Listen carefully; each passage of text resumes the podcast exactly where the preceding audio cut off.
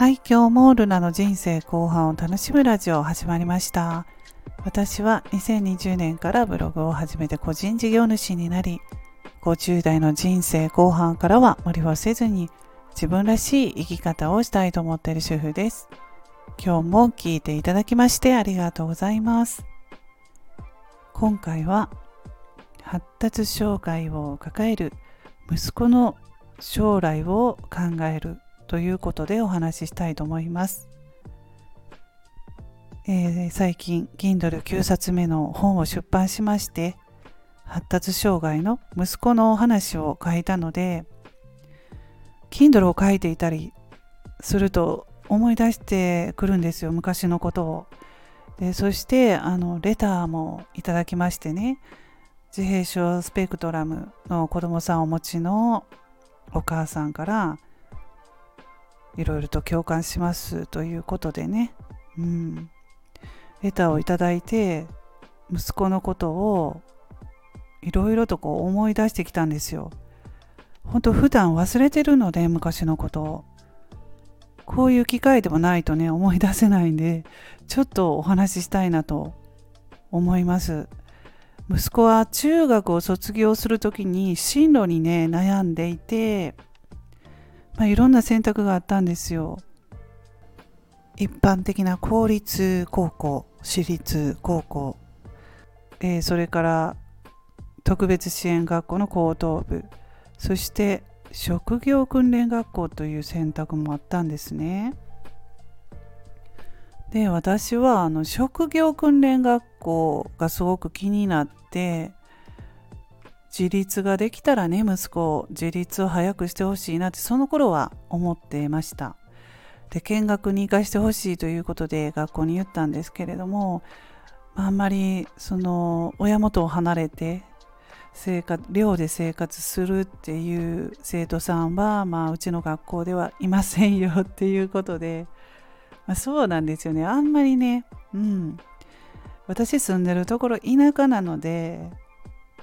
家から通うのがまあ大体の人そうですよみたいな感じだったので、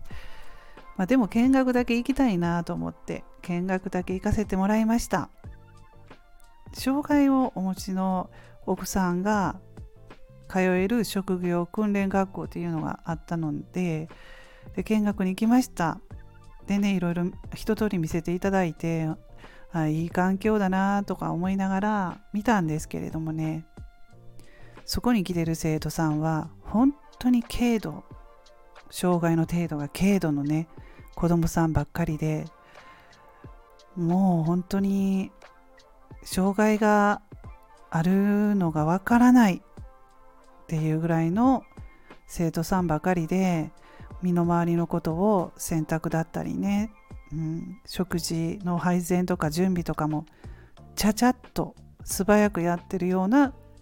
人ばかりだったんですよ。でうちの息子はもうのんびりゆっくりのペースでということでああちょっとここでは難しいなと思ってその学校は断念しました。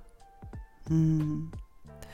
そう一度この時にね家から離れて暮らせたらとか思ったんですけれども、まあ、いざ見学に行ってねそういうふうに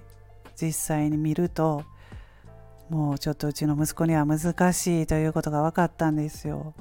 で結局は地元の特別支援学校高等部に行ったんですけれどもね、うんまあ、そこも様々であの障害の程度が軽度の方本当に軽度の方もいらっしゃれば中度重度と分かれているんですけれども、うんまあ、初めてね行ってみて私も分かったんですけれどもねではい。であの自主通学をしました。自主通学っていうのは自分で電車に乗って、うちの息子の場合は電車から降りてそこからまたバスに乗るということもして自分で通えましたね。無理かなって思ってたんですよ。絶対無理だって。うん。でもあの練習したらできたんですよね。だからここでまあ今ね中学とか通ってる子供さん、うん、障害をお持ちのねお母さんでも悩む悩んでる方いると思うんですけど自主通学もね、うん、練習したらねできるできるんですよ。高校1年生の時は難しくても高校3年生になったら自主通学してる人もいたので、どんどん成長するんだなというふうに思いました。うん。まあ、うちも電車の音すら怖がって小さい時音が嫌いとかね。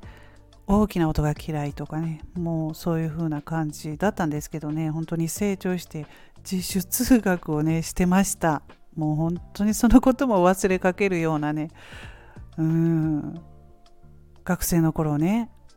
もう本当に忘れてしまってるんですよ普段は思い出さないのででも電車に乗って行ってましたねうんで駅まではね最初自転車で行ったりしてたんですけど ちょっとそのうち私がまあ車で送っていったりとかするようにもなりました。はい。でまあ将来のところでね今はうちはグループホームはどうだろうなっていうふうには考えてます。うん、見学とか行ったことないんですけれどもまあでもね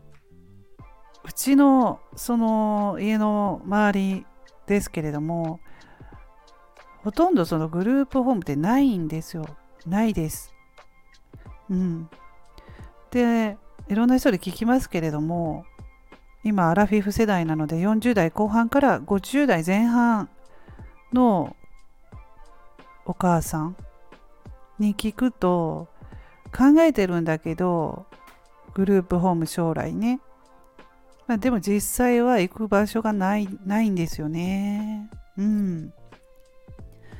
どこでもいいというわけにはいきませんのでやっぱり納得するここならっていうグループホームじゃないとやっぱり安心して子供を預けられないのでっていうところで皆さん自分でグループホームを立ち上げたいなっていう人もいらっしゃいました。それはあの特別支援学校で私 PTA をやっていたこともありましたのでその時にお話できたお母さんがいて、まあ、仲良くなったお母さんもいたのでお話聞かせていただいたら、うん、グループホームの話はやっぱり出ますのでね高校にもなりますと将来のことでね、うん、でもそのまだグループホームに入居してるっていう人は私の周りではいません。うん、二十歳です。二十歳、もうちょっと先輩、うん、高校の先輩だった息子のね。人も家から仕事に通ってる感じですね、まあ、ほとんど親と一緒に暮らしてるんですよ。うん。うちの息子が通っているその就労継続支援事業所のお母さんにも聞きましたけれどもね、まあ、年齢層高いんですよね。お母さんが60代から70代の方が多いので、うちの息子の職場の、えー、利用者さんの親は年齢層高いので、まあ、利用者さんも結構年齢、息子が一番若いぐらいなので、でも一緒に暮らしてるんですよね。グループホームは通、グループホームに、え、入居してる人はいません。うん。もうそんな感じなのでどう、ね、これからの時代どうなっていくのかなというところで今ねいろいろ情報を集めているところなんですけれども本当にここならという場所があればいいんですけれどもねうんはいまあそうですね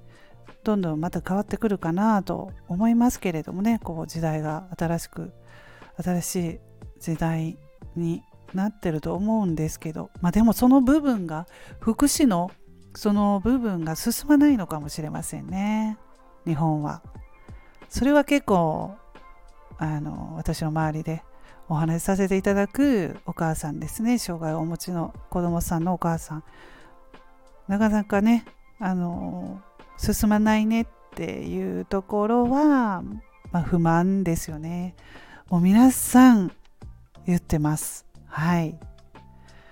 ねいろいろ思うところありますけれどもね、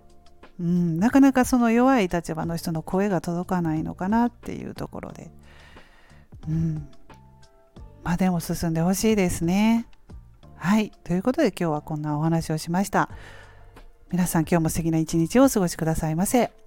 それではまた次回の配信でお会いしましょう。ルナでした。